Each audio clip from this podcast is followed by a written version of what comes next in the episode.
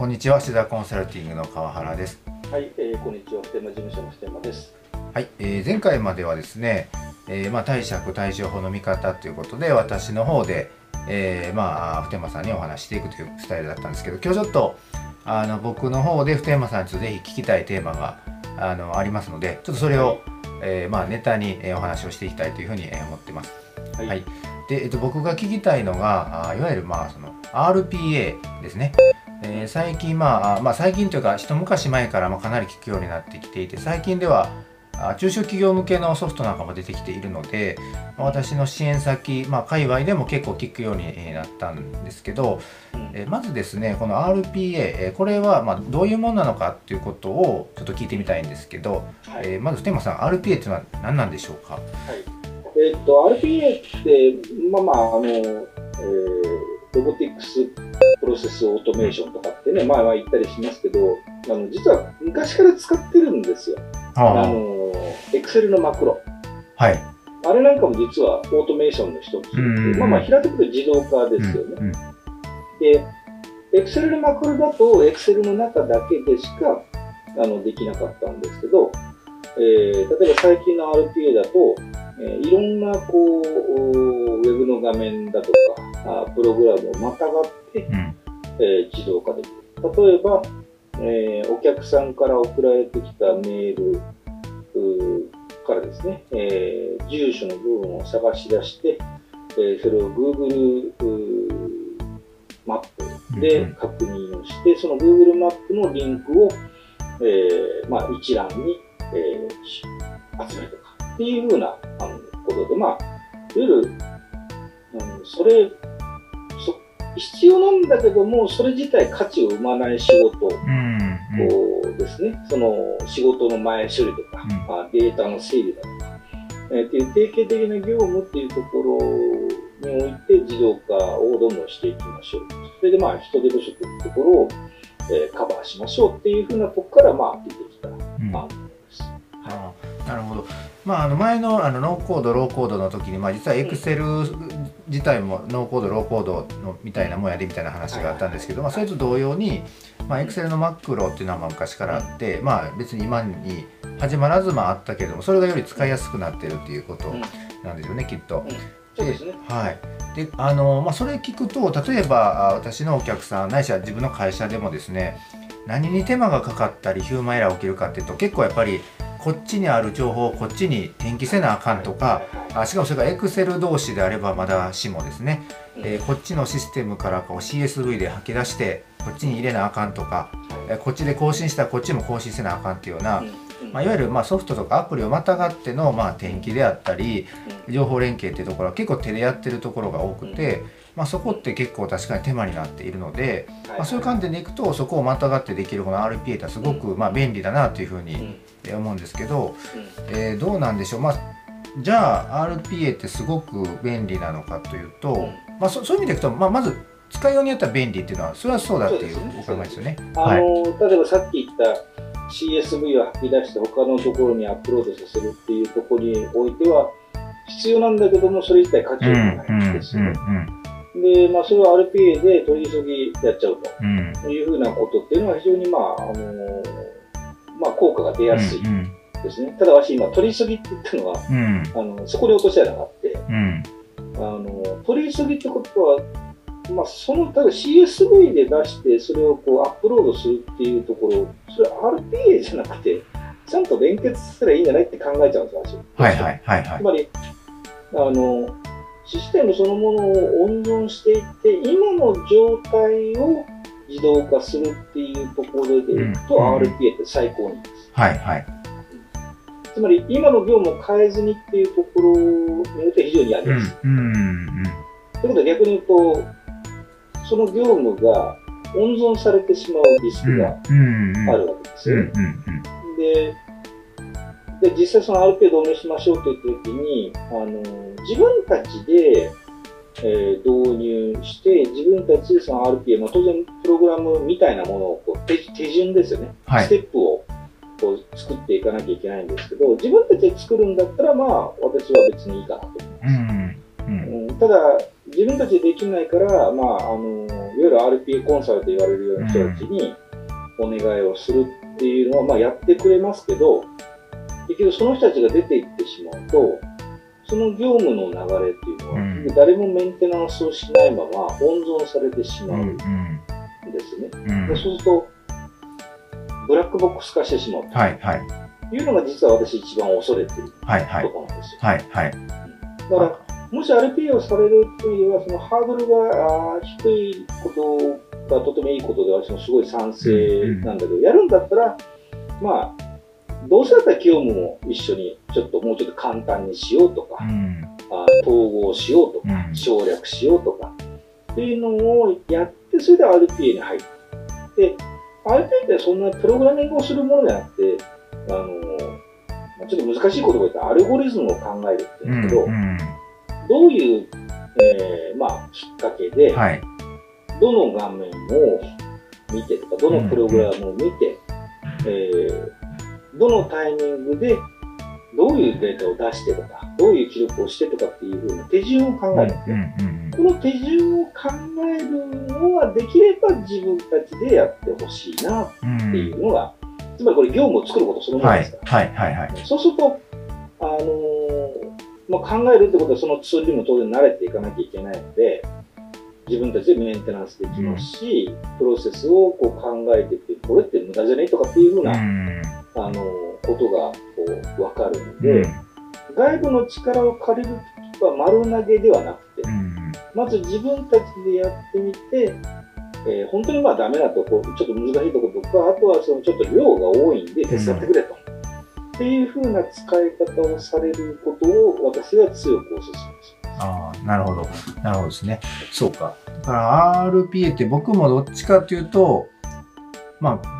いろんなことをまあ効率化したりシステム化するというより、まあ、仕組み化、まあ、システム化では仕組み化、まあ、標準化するというよりかは人がやってるのをまあ機械がそのままやってくれるための道具みたいな感じで、まあ、あの捉えていたところもあるんですけど、まあ、そう捉えてしまってそこの部分を外部に投げるんだったら、まあ、本質的には何も変わってなくて、うん。えっ、と、まあ、手作業を機械がそのままやってるだけにうんなっちゃうと。だここはあれかもしれないですね。その業務の改善っていうものをどう捉えるかみたいなその考え方の話で、なんか、ただ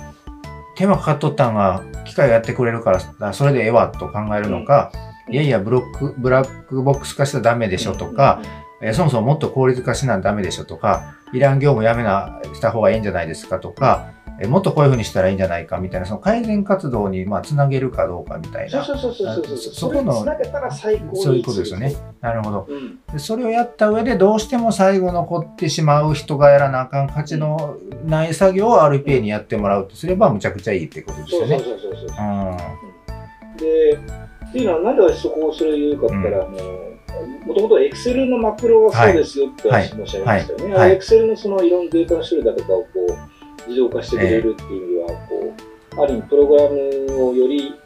あのエンドユーザー側に近づけたっていいう功績がすごいあるんですが、はいはいそうは言っても、Excel のマクロって VBA っていうんですけど、はい VBA 書かなあかんと。一生懸命勉強して書いたと。で、書いて、その人が移動したとか、うん退職したとか、で、ところがそのファイルがそのまま使われてる。で、後の人がこれどうやって作ったかわかりません。うん。で、その作り方もこう、自己流で作ってるから、この関数が何を指すのかとかっていうこともわからんと。で、弁談出しても、いやー、これ解析するの結構大変ですけど、はいやりますよっていうふうなところで、結局ずっと温存され続けて、まだ Excel ならまだしも、えー昔のロータス123とかってありましたよね。はい。ああれを使ってた会社とかが、あのーまあ、Excel に移行できず、うん。えーそのファイルがずっと動き続けてるとか、もしくはこの、えーまあ、ちょっとマクロを勉強した人が、もともとのマクロをちょっと自分なりに便利になるかと変えて、うんうんあっちこっちにまたバージョンが出来上がって、はいはいえー私、あの、ノラマクロって言ってますはい。はい。はい。はい。はい。野のようにあちこちにいろんなバージョンがこう出来上がってしまって、うん結局なんか業務がどんどんこう、まあ、サイサイロ化って言ったりしますけどね。このうんタコツボですわよ。うんそれぞれの部署に、あそれぞれの人にそのそれぞれの人にとって最適なものができて全体的に見ると非効率だうんうんっていうようなことがこう結構あの起きていたんですよ。はいはい実はそれはこう RPA においても同じことがやっぱり起きかねない。うんまだまだ導入して1年2年とかっていう会社が多いでしょうから、えそこまで気づかないんですけど、これが3年とかに人が移動するとか人が辞めるとか、人が入ってくるとかっていうようなことをやってきて、だんだんだんだんそれがなんでそうなってるかがさっぱりわかんないっていので、もうなんか触るの怖いかえら、そのままなんか伝統芸能が温存されてしまうっていうようなことが起きてしまう。だから、この、まあ、RPA を考えていくっていうのは、実は業務そのもののステップをしっかりと考えてどういうトリガーで、どういう基準でそれやってんのってことを明確にしていくっていうふうなきっかけとして、ぜひ使ってほしい。ああ、なるほど。なるほどですね。わかりました。まあそういう、まああくまで業務を良くするっていうのは、まあ機械でね、あの、早くすればいいっていうもんじゃなくて、逆にまあ RPA を入れるからこそ、誰でも分かるように記録残せるようにちゃんと業務標準化して。あの、分かりやすくその RPA も設定しましょうみたいなところできっかけになれば、まあすごくいいよねっていう話ですね。あの、プログラミングをしなくていいっていうのはやっぱ大きいですね。うんちょっとノーコード、ローコード、前回の全然ええ忘れましたけど、はい。あの話とも実はつながっていて、あのまあ、RPA のツールっていうのはこうステップが、あうんの書いてはい。いて分かりやすいので、はい。このステップ化する、アルゴリズム化するっていうふうなところに、非常に私はうんどんどんそういううんツールを積極的に利用していたということです。うんただまあ実際作ってみると、意外と悩みますよ。あどういうー基準でこれ、どういうトトリガーって言ったりしますけど、どういうきっかけでこれやらなきゃいけないんだっけ、うんうんどういうタイミングでやらなきゃいけないんだっけどうやってこのデータを分けてたっけ、うんうんうん。っていうふうなあのことをこう思い起こさないからね。だから今までこうなんとなくやってたっていうのが結構もろ分かりになるので。なるほど。子供がなんかたまにプログラミングの、まあ、あのネットとか文あのうんいろいろあるこうねあの教材とかで遊んだりしてますけど、まあ、それってあおそれとまあ同じような話ですですよね。全く一緒。ここうなんか感覚的にはこう動かしてたのをじゃあそれ、うんあのちゃんと指示するようにしなさいったらどのタイミングでどれやってみたいに書かなあかんっていうまあまあ原則一緒ですよね。はい。そうそうそう。例えば、あの、よくあの会うのが、例えば、えーこのページを見てくださいってはい URL をそのまま貼ってると。ところが、その URL の先が、URL の順番がちょっと変わったとかってなってたら、一気に動かなくなってもあったりするわけですよ。うんそうすると、あの変わ変わることを想定して、どのように設定するか。うん、例えば Google で、えーこういうキーワードではいはい検索をして、でこのドメインで出てきたものをチェックするとかっていうような形でこう分解してあげない。うんうんうんうん。だからちょっとそこはもうあのコツがやっぱりどうしてもいりますけど、あのまあ、例えば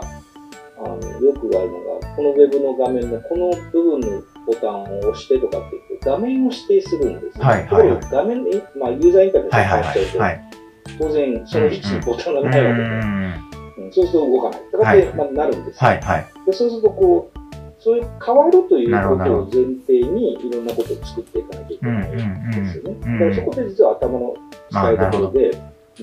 でそれがこう、あの、そのたんびに結局なんか RPA コンサル読んで変えるって感じで、うんうんなんか、